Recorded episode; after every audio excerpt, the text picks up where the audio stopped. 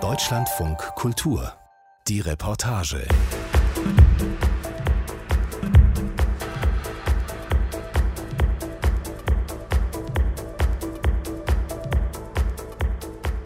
er war ja kein unbeschriebenes Blatt. Also er ist ja, ist ja auch jemand, der irgendwie in Hip-Hop-Läden die Mädels angegraben hat oder irgendwie dieses bisschen Bling Bling hier, Bling Bling da und irgendwie schon coole Klamotten wollte und irgendwie ja in der Welt auf jeden Fall was sie erleben wollte. Wo dann Freunde gesagt haben, hey yo, wir gehen da hin und bringen ihn noch mit. Why not? Oder oh, es war gar keine Frage. Also wir sind ja damals haben wir alles zusammen gemacht. So. Und dann war klar, ja, wir gehen ins KitKat Bingo. KitKat Bingo. Herzlich willkommen. Mein Name ist Dominik Schottner. Und ich bin Christoph Kadenbach.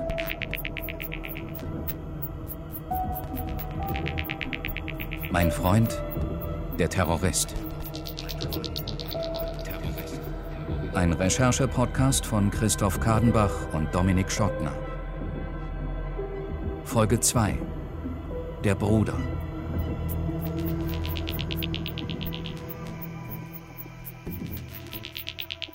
In diesem Podcast erzählen wir die Geschichte von Karim und Jan, einem Geflüchteten, der aus Syrien nach Deutschland gekommen ist, und einem deutschen Flüchtlingshelfer aus Berlin, die sich anfreunden, zusammenziehen und bald wie Brüder füreinander sind. Bis sie am Abend des 2. November 2016 von der Polizei in Berlin überwältigt werden. Die Polizisten vermuten, dass Karim ein IS-Terrorist ist und in den nächsten Tagen einen Anschlag begehen will. Ein paar Monate zuvor aber feiern er und Jan noch gemeinsam im KitKat Club. Nach dem ersten Mal hat er schon eher so geredet, dass er da nie wieder hingehen würde, glaube ich. Also manchen Leuten hat das, glaube ich, so erzählt, anderen hat das vielleicht auch ein bisschen anders erzählt und deswegen, das war gar nicht so einfach, aber er war da mit uns und er war lange mit uns da und es war jetzt nicht so, dass er aus dem Laden rausgerannt wäre.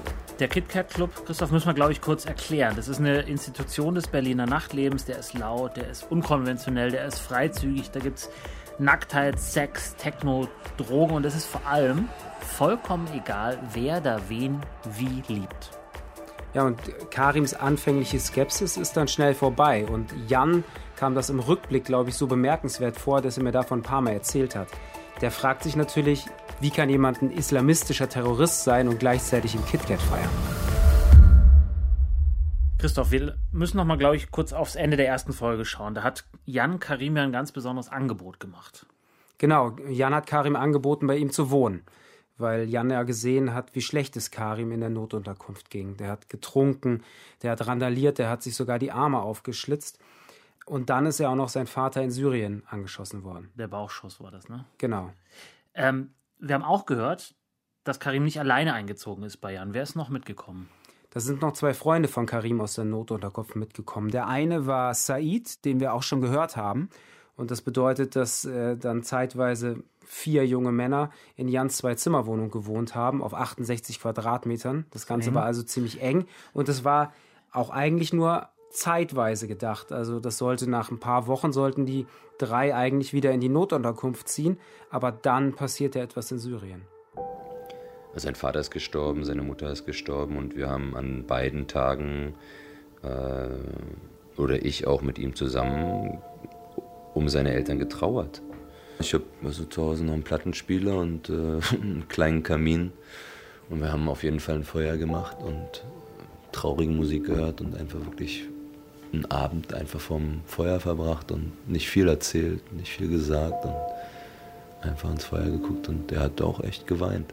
Jetzt sind also beide Eltern von Karim tot. Ja, also erst stirbt der Vater an den Folgen des Bauchschusses und ein paar Wochen später stirbt dann noch die Mutter durch eine Bombe, so erzählt Karim das Jan. Für Jan waren das natürlich extrem emotionale Momente. Er hat mir immer wieder davon erzählt, er kann das einfach nicht vergessen, wie er und Karim zusammengesessen und gemeinsam geweint haben. Also das ist auf jeden Fall krass, ne? Da platzt dieser Krieg in Syrien mitten in deine Wohnung rein und was man sonst eigentlich aus der Tagesschau kennt, aus anderen Nachrichtensendungen, ist dann ganz nah vor dir so. Ja, das, das sitzt vor dir quasi, ja. ne? Und danach ist dann auch klar, dass die beiden Jungs zurück in die Notunterkunft gehen und Karim bei Jan bleibt. Also jetzt erstmal längerfristig. Er soll da zur Ruhe kommen. Und Karim schläft dann die nächsten Wochen in Jans äh, Wohnzimmer stellt sich da äh, jeden, jede Nacht, legt er sich eine Matratze auf den Boden, die er dann am nächsten Morgen wieder hochklappt. Er brauchte mich nicht fragen, was ich jetzt alles mache und ich brauchte ihn nicht fragen, was er jetzt irgendwie alles vorhat. Ich bin halt viel in den Hangar gefahren, habe da gearbeitet und wir hatten natürlich, also wir haben zusammen gekocht und zusammen gegessen und wenn ich vom Hangar wiederkam, dann mit ihm auch erstmal irgendwie da saß, eine geraucht habe und irgendwie über den Tag gequatscht habe. Und dann haben wir uns überlegt, was der Tag noch so bringt. Tu peux manger spaghetti, je fais spaghetti ici. Oui ou non? War das eben Karim? Ja, das ist er. Also wenn Jan und Karim nicht zusammen waren, haben sie eigentlich immer über WhatsApp kommuniziert, über Sprachnachrichten. Und in dieser hier, die wir gerade gehört haben, fragt Karim Jan, ob er später mit ihm Spaghetti essen will. C'est bien, man. C'est très joli là-bas. Ja, das ist eine Nachricht aus dem äh, Mai 2016. Il y a des photos, c'est très belle. Ouais. Bonne chance, la dernière fois ensemble. Jan ist zu der Zeit in Marokko im Urlaub mit seiner Mutter und äh, Karim bedankt sich bei ihm für Fotos, die er aus dem Urlaub geschickt hat. Und äh, Karim fragt dann auch noch, wie es der Mutter geht und wie es im Urlaub mit den Frauen läuft. Ça va, ça va la mère. Et qu'est-ce que tu fais? Les soirées, les filles, les gens. Also das äh, Frauenthema war sowieso eines der Lieblingsthemen der beiden. Wenn Jan mir von seinem Frühjahr und diesem Sommer mit Karim erzählt hat, hatte ich immer so ein bisschen das Bild von so wilden Semesterferien vor Augen. Also ähm, die beiden sind tagsüber mit ihren Longboards durch Schöneberg geskatet, saßen stundenlang in Cafés rum, haben Sport gemacht und abends sind sie dann meistens feiern gegangen. Auf Hip-Hop-Partys, auf Reggae-Partys ins Jam oder zu eben Techno im KitKat. A prière avant demain bedeutet im Hier und Jetzt zu sein. C'est maintenant. Und das, was ich auch mit ihm, ich habe ja auch viel gelernt und äh, war, war so eine, ne, der war ja, der, ein Kumpel hat es ja damals so beschrieben, der ist ins Haus reingerannt, der ist ins Haus reingestürmt, also in mein Haus. Er ist einmal komplett durchgestürmt und er ist auch wieder rausgestürmt, so weißt du, raus, reingerannt, durchgerannt, rausgerannt. Der hatte eine Energie. Lass uns mal für einen Moment über Geld sprechen. Jan ist ja ehrenamtlich in der Notunterkunft engagiert. Wie finanziert er denn dann sein Leben und wie macht es vor allem Karim? Ja, also mittlerweile wird Jans Sportprogramm für Geflüchtete vom Landessportbund in Berlin gefördert. Er bekommt also ein bisschen Geld, jetzt nicht viel, aber so viel, dass es zum Leben reicht. Und Karim kommt, bekommt als Asylbewerber ja eine Art Taschengeld ausgezahlt. Aber immer wenn er Kohle hatte, hat er es auch mit mir geteilt. Also so, so war das Verhältnis eigentlich. Mhm. Ich habe geteilt und er hat geteilt, ja. So war es. Und die Klamotten habe ich halt auch geteilt. So, das war am Anfang ein bisschen komisch, aber ich glaube, irgendwann hat er sich mal irgendein T-Shirt auch von mir genommen gehabt oder so. Ich war so, okay findest du geil oder was? Oder steht dir oder was? Oder und dann war es so, okay, komm, dann, äh, wenn du mal was brauchst oder so, dann nimm dir jetzt von mir ich ein paar Schuhe über oder wie auch immer. Und dann hat er da schon öfter mal meine, meine Klamottenschrank reingegriffen, hat sich die Sachen genommen. Ich meine, ich bin jetzt auch nicht der Fashion-Tiger schlechthin, aber ähm, die eine oder andere Klamotte stand ihm dann auch und dann war er sehr froh und happy. Karim wird äußerlich also immer mehr zu Jan in der Zeit. Auf Fotos von damals sieht man sie oft beide mit ähnlichen Kappen auf dem Kopf, mit einem breiten Grinsen im Gesicht, mit locker sitzenden Skaterklamotten. Jan, der Ältere, Karim, der Jüngere. Wie Brüder. Les Frères, ne, auf Französisch irgendwie das war, das war mehr als mit jetzt irgendwie einfach nur mit dem Mitbewohner abzuhängen, so, weil der, der, war ja völlig irgendwie alleine und der wusste ja auch noch nicht so genau. Er konnte sich in manchen Kontexten super gut bewegen, in anderen halt nicht so gut und da brauchte er Hilfe. Ist ja auch aufregend. Bist dann irgendwie unterwegs auf den Ämtern und bist da und lernst die ganze Sache kennen, die die Jungs halt da irgendwie die ganze Zeit halt machen müssen, so. Und, und setzt sich da halt damit auseinander und das, das hat, das war auch interessant. Hättest du das gemacht, Christoph? Was jetzt? Naja, deine Wohnung und deinen Kleiderschrank so weit zu öffnen, wie Jan es für Karim gemacht hat. Also, ich habe auch ein paar Freunde aus Syrien, die als Geflüchtete nach Deutschland gekommen sind. Und einer von denen hat auch mal ein paar Tage bei mir gewohnt, über die Weihnachtsfeiertage, als ich nicht zu Hause war. Aber jetzt über Wochen zusammen wohnen, so wie Jan und Karim das gemacht haben, Das wird bei mir einfach logistisch schon nicht funktionieren, weil ich zwei Kinder habe und kein freies Zimmer. Und mir wäre es aber auch, glaube ich, generell einfach zu eng. Mir auch, aber die Frage ist ja deswegen umso mehr, warum Jan sein Leben so weit aufgemacht hat. Ne? Vor allem für mhm. jemanden, den er erst seit ein paar Monaten kennt und der ja auch, wie wir gehört haben, seine mhm. ganz schön tiefen Abgründe hat. Also Jan hat mir das immer mit seiner Lebenserfahrung erklärt. Der ist ziemlich viel gereist in seinem Leben, wurde eigentlich überall mit offenen Armen empfangen und wollte diese Gastfreundschaft, die er erlebt hat, auch zurückgeben. Was am Ende vielleicht auch eine Frage der Erziehung ist. Ne? Hast du denn seine Eltern mal kennengelernt, also die von Jan jetzt? Nee, persönlich kennengelernt habe ich sie nicht, aber ich weiß, dass sie in Berlin-Steglitz wohnen. Das ist jetzt eher eine bürgerliche Gegend. Der Vater hat bei Siemens gearbeitet, die Mutter war Lehrerin und mittlerweile unterrichtet sie Geflüchtete in Deutsch. Und nochmal auf Jan zu kommen, ähm, nach der Weltreise, wie ist es für ihn da weitergegangen? Ja, er hat Sportwissenschaften in Berlin studiert und während der Semesterferien ist er eigentlich immer in irgendein Land geflogen, wo man surfen kann, also nach Marokko oder nach Portugal. Und ähm, er hat da monatelang quasi gelebt, ohne viel Luxus zu genießen. Also einmal hat er, glaube ich, wochenlang in dem Fiat Cinquecento geschlafen. Das ist vermutlich das kleinste Auto, was man sich bei einer Autovermietung mieten kann. Aber Jan braucht halt nicht viel Luxus, der hat lieber viel Zeit. Während Jan seinem Freund also sehr schnell vertraut und ihm die Wohnung überlässt, während er selbst im Urlaub ist, macht Karim ja was eigentlich? Bastelt er in Jans Wohnung tatsächlich ungestört an einem Terrorplan? Und ist Jan vielleicht zu gutmütig, um das zu sehen? Dann könnte es doch anderen auffallen, die die beiden kennen. Ähm, kannst du mir kurz mal was erzählen über dich, damit ich dich einpegeln kann? Mich einpegeln? Oh Gott, jetzt muss ich hier so auf Teufel komm raus. Die Lampen. Die Wir sind in einer großzügigen Altbauwohnung im Bergmann-Kiez in Berlin-Kreuzberg. Hier wohnen Tim und Jasmin, Freunde von Jan. Sie kennen ihn schon ewig, deswegen natürlich auch Karim von Anfang an. Auch Tim und Jasmin wollen nicht erkannt werden und heißen deshalb in diesem Podcast anders als in echt. In ihrer Küche hängt ein Foto von Jans neuem kleinen Bruder mit dem alten Freund. Karim und Tim auf einem Floß. Beide lachen, beide schauen aufs Wasser. Es ist Tims Geburtstag. Man muss genau hinschauen, um alles zu erkennen.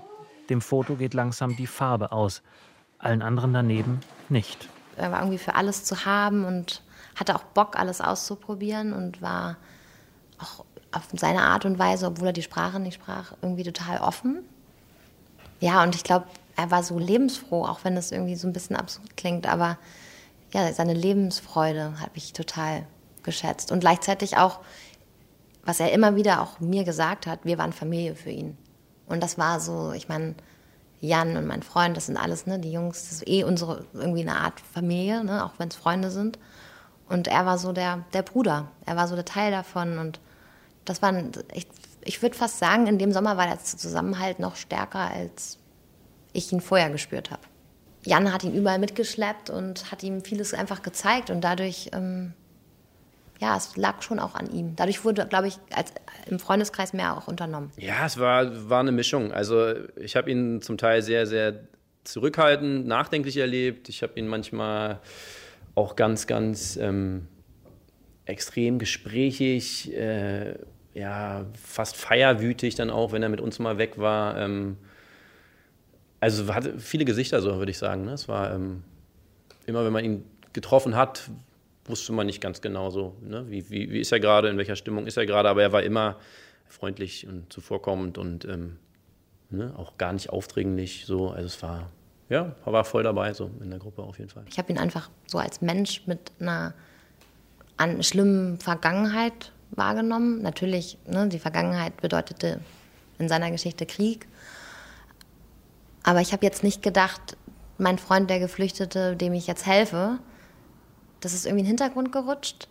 Dennoch wurde ich natürlich durch Jan und durch seine Aktivitäten auch im Hangar und ne, sein, sein, auch noch andere Jungs, syrische Freunde mittlerweile auch, äh, die er reingeholt hat, wurde ich natürlich mit dem Thema auch auf so eine Art und Weise konfrontiert und fand es irgendwie schön, was er gemacht hat und war auch schön, mehr über die Kultur zu erfahren. Es war einfach schön, hinter dieser Geschichte, die durch die Medien ja auch so aufgebauscht wurde, also Geflüchtete und ne, Deutschland wird überströmt und alles hatte so einen negativen Touch, war irgendwie schön dahinter irgendwie einfach Menschengeschichten, also wirklich eins zu eins Geschichten zu hören und das irgendwie mehr zu personalisieren auf eine Art und Weise. Aber ich habe mich jetzt nicht als so eine helfende Hand gesehen, weil ich glaube, den Teil hat, haben dann andere, zum Beispiel Jan, übernommen. Naja, es war immer ganz lustig, wenn wir irgendwo uns getroffen haben in einer größeren Gruppe und äh, Jan und Karim kamen dann später dazu, dann sahen die manchmal ein bisschen ähnlich aus, weil ähm, Jan oft zum Beispiel einen Trainingsanzug in einer anderen Farbe hatte und den hatte Karim dann an. So, so das, das sind so manchmal so Momente, an, die ich auf jeden Fall noch vor Augen habe. So. Und dann war Ostern und hieß, wir machen einen Trip nach Rügen. Und wir haben uns gerade einen Bus gekauft und waren so, ja geil. Und eine Freundin von uns hatte einen Wohnwagenanhänger. Okay, wir fahren los. War total ungeplant. Wir fahren einfach los und zelten übers Wochenende da. Und dann meinte Jan, dass er vielleicht ähm, ein paar Jungs aus dem Hangar mitbringt, die irgendwie mal raus müssen. Und es war irgendwie bis, zum, bis zur Abfahrt war es unklar, ob die mitkommen. Wir hatten irgendwie auch keine Ahnung, nicht genügend Schlafsäcke dabei. Wir haben irgendwie, es war eigentlich mega kalt. Irgendwie hatten wir auch nicht so richtig Essen eingekauft und wussten nicht, sind wir jetzt irgendwie zu fünft oder sind wir zu acht? Macht ja schon, wenn du so zeltest, einen Unterschied. Und mit einmal, wir stehen vor Jans Tür und Jan kommt raus mit, seiner, mit seinem Schlafsack und so. Mit einmal kommt noch ein junger Typ, noch ein Typ und noch einer. Und wir so, okay, wie kriegen wir die jetzt alle rein? Äh, und die haben am Ende dann tatsächlich vier Tage mit uns auf Rügen irgendwie zu viert in einem mini kleinen Bus gepennt und ja, waren mega happy, einfach raus, draußen zu sein. Wir haben Ostereier versteckt und denen gezeigt, was Ostern so in Deutschland vor allem bei Kindern bedeutet. Ähm, keine Ahnung, sind morgens irgendwie am Meer mega früh lang gegangen und ähm, Lagerfeuer und Fisch gegrillt und keine Ahnung, jeder hat irgendwie so ein bisschen was gegeben, was er konnte. Der eine hat Musik gemacht, der andere hat gekocht, der andere hat irgendwie über seine Heimat erzählt. Es war irgendwie ein schönes Geben, Neben und Miteinander das bringt es, glaube ich, ganz gut auf den Punkt. Karim ist jetzt angekommen in seinem neuen Leben in Deutschland. In einer eigenen Wohnung, mit neuen Freunden außerhalb der Gruppe der Geflüchteten. Auf Jan wirkt er sehr glücklich. In dieser Zeit, im Frühjahr 2016, beginnt er auch eine Romanze mit Sophie, einer Architekturstudentin, die er im Prince Charles kennengelernt hat, dem Club, in den er oft mit Jan geht. Sophie ist nicht ihr echter Name. Christoph hat sie im April 2017 getroffen, in ihrer Wohnung. Ja, ich habe ihn angesprochen, auch tatsächlich. Er saß dann so alleine rum und fand ihn einfach süß. Ähm, ja, dann haben wir getanzt und er fängt irgendwann an, Französisch zu, zu, reden. Und ehrlich gesagt, ich war ziemlich voll. Also ich ja. habe einfach nicht drauf geachtet. Ich weiß, ich wollte einfach irgendwie tanzen. Und ich so, also es kam von mir, oh, du bist Franzose. Ne? Und er so, ja, ich bin aus Frankreich. Dann haben wir uns ja halt öfter getroffen und aber ziemlich lange relativ locker. Ja. Ähm, aber auch da, ich weiß nicht, er hat, ich, wenn man sich so locker trifft, weißt du, ich, ich hatte jetzt, wie soll ich das sagen? Äh, er hat immer von sich aus viel erzählt, aus Frankreich. Mhm. Ja, und dann habe ich natürlich auch irgendwann nachgefragt, weil so Geschichten einfach total merkwürdig waren. Und mir war aber auch schon sicher, dass er eigentlich arabische Wurzeln hat, das sieht man ja. Auch ja. Nicht, ne? und immer wenn ich irgendwie was dazu gefragt habe, hat er das, also vehement abgestritten. Dass er arabische Wurzeln hat. Echt? Und ich war da auch irgendwann so, okay, dein Name, Alter? Also, es ist doch, ist doch nicht schlimm. Aber ich, ich hatte, okay, dann lange Zeit den Gedanken, dass ihm das peinlich ist, dass er syrischer Flüchtling ist. Tja, warum könnte einem das wohl peinlich sein, das zu sagen? Hm, naja, vielleicht aus dem gleichen Grund, warum manche Menschen bei einem Date verschweigen, dass sie ein Kind haben oder so. Also, weil sie wissen, dass die anderen vielleicht komisch darauf reagieren mit Ablehnung. Also Jan hat mir erzählt, das Gespräch hat in einem Café stattgefunden, deswegen ist es gleich ein bisschen lauter, dass Karim das häufiger gemacht hat, zu erzählen, er sei Franzose. Manchmal habe ich mitbekommen, dass er den Mädels erzählt hat, dass er halt Franzose ist oder dass er irgendwie, aber was willst du auch machen? Das, weißt du, so, äh, wenn du die so eine Story erzählst, dann bist du gleich um, also bist du entweder gleich um durch oder musst alles erklären oder musst, oder musst das oder das. In Marseille wurde er geboren, genau, sowas hat er erzählt in Paris hat er auch irgendwie gelebt, aber in Lyon zum Ende und seine französischen Eltern und ja, also weißt du, das Ding ist ja, wenn du wenn du merkst, dass du angelogen wirst, also mhm. dann weißt du ja erstmal nicht warum mhm. so und aber also doch, es hat schon zu Konflikten geführt mhm. auf jeden Fall. Und ich war mal auch so, weißt du, dann erzähl doch lieber gar nichts, anstatt irgendwelche Lügen zu erzählen. Mhm. Aber dann ist er auch oft irgendwie sauer geworden, von wegen, ähm, ja, warum ich das denke, dass er lügt und sowas, ne? Aber also vieles war einfach so offensichtlich. Beziehungsweise bevor das rauskam mit diesem Flüchtling da äh, mhm. und mit der Syrien-Geschichte, ich bin ja nicht komplett bescheuert. Das war mir ja auch einfach klar, aber ich habe es halt nicht angesprochen und mhm. dachte ich, lass ihn da einfach mal in seiner Welt und sowas. Ne? Mhm. Ne? Weil wir sind auch nicht zusammen mhm. und ich muss jetzt auch nicht alles über den Menschen wissen. Mhm. Wir haben, wenn wir zusammen sind, haben wir einfach eine schöne Zeit, mhm. aber muss ja auch nicht die ganze Zeit über, weißt du, wo komme ich her, wo kommst du her, geredet mhm. werden. Karim bleibt also vorsichtig formuliert jetzt nicht immer bei der Wahrheit, was jetzt auch erstmal niemanden groß stört. Kann man das so zusammenfassen? Ja, ich glaube schon. Also die Freunde haben immer halt versucht zu reflektieren und die Umstände zu bedenken, in denen Karim steckt. Kannst du dich an die Fluchtgeschichte erinnern?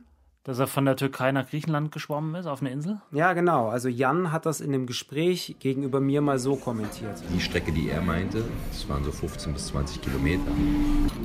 Hat er mit dem Kumpel gemacht, aber ich war ja schon schwimmen gewesen.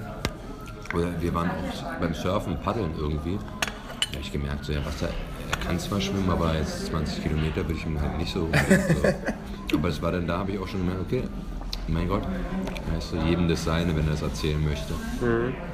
Gab es denn auch Menschen in Jans Umfeld, die sich über Karim gewundert haben oder vielleicht auch sowas wie Kritik an ihm geübt haben? Ja, Jans Eltern. Was ich auf jeden Fall vernommen habe, sind, sind die Worte meiner Eltern, dass er doch irgendwie sich mehr, wenn du in einem neuen Land bist, die Sprache lernen, irgendwie einen Job bekommen und all die Sachen. Und ich habe das aber eher so gesehen, so, ey Leute, ein Franzosen, der jetzt neu nach Berlin kommt, sagst du das jetzt auch nicht, Alter, lern mal jetzt Deutsch und, und geh mal arbeiten, so der Franzose ist da und macht sein Leben in Berlin so, wie er es möchte. Und so war das für mich auch. Der Karim kam nach Berlin und natürlich hat er irgendwie eine Aufgabe, irgendwie klarzukommen und zu gucken. Vor allen Dingen ist es ein junger Mensch, der muss ja gucken, was er im Leben machen möchte. Und wie er es machen möchte, ist ja ihm auch überlassen. Klar habe ich ein bisschen mal gepusht, ja, wäre doch mal ganz gut dahin zu gehen oder irgendwie sowas. Aber ich finde, das ist der Person überlassen, wie sie damit umgeht. Bei der Explosion gegen 22 Uhr vor dem Eingang zu einem Musikfestival mit 2500 Besuchern. Mit den Anschlägen in Würzburg, Ansbach und München ist der Terror in Deutschland ja noch mehr in den Fokus gerückt. Aber auch Tage und Wochen, in denen wir immer mehr Erkenntnisse über die Täter und die Hintergründe der Taten aufgeklärt haben. Wir sind jetzt im Sommer 2016. Der islamistische Terror ist in Deutschland angekommen. Jan, Sophie, Jasmin und Tim verbinden diese Nachrichten aber nicht mit ihrem Freund Karim. Im Gegenteil, Karim scheint das Musterbeispiel für gelungene Integration zu sein. Während Anis Amri, der Attentäter vom Breitscheidplatz, in diesem Sommer in Moscheen betet, die der Verfassungsschutz beobachtet, fährt Karim mit all seinen deutschen Freunden auf einem Floß auf der Havel und trinkt Bier im Sonnenuntergang. Ein Foto davon hängt noch heute bei Jasmin und Tim in der Küche. Karim ist auch auf dem Geburtstag von Jans Mutter eingeladen, steht im Garten und isst Kuchen. Alles ist gut. Hey, salut, frère.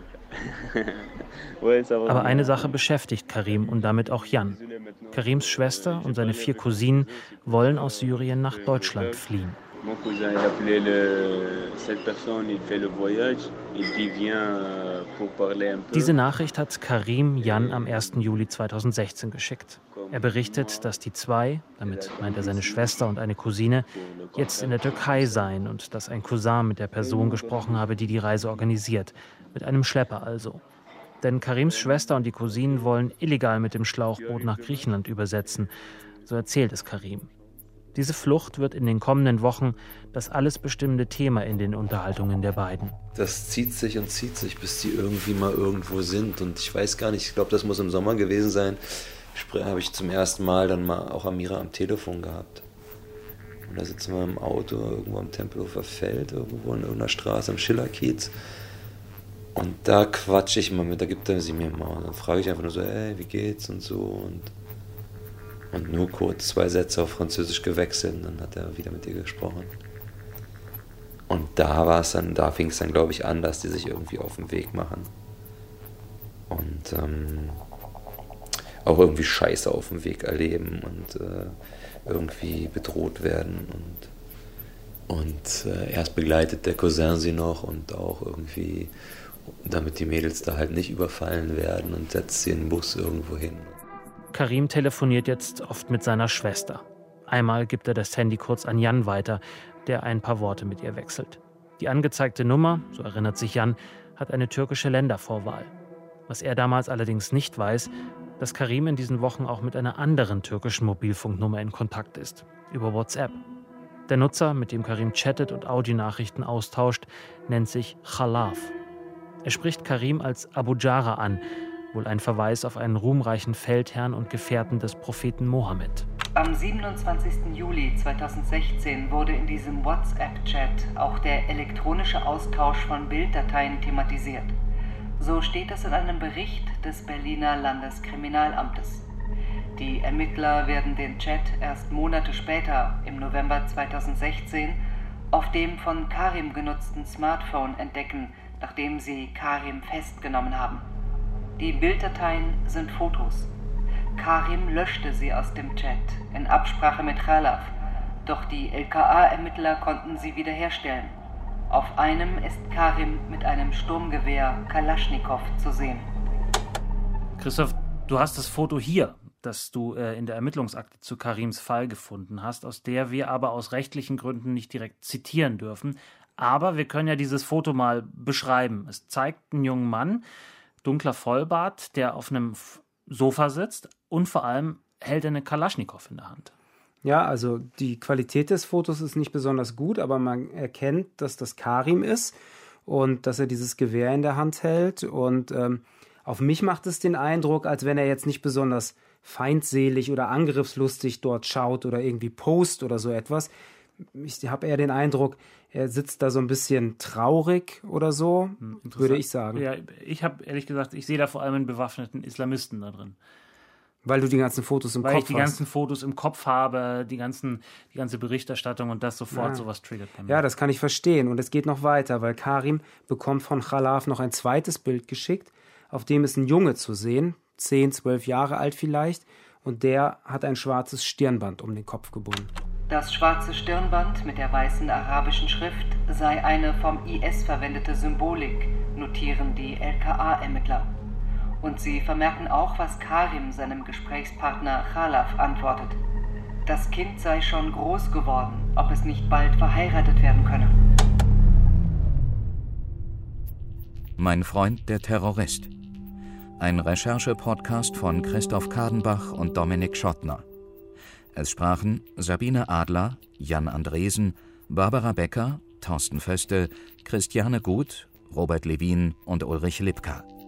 Ton Jan Fraune. Regie und Musik Frank Meerfort. Redaktion Ellen Hering und Eberhard Schade. Eine Produktion von Deutschlandfunk Kultur 2020.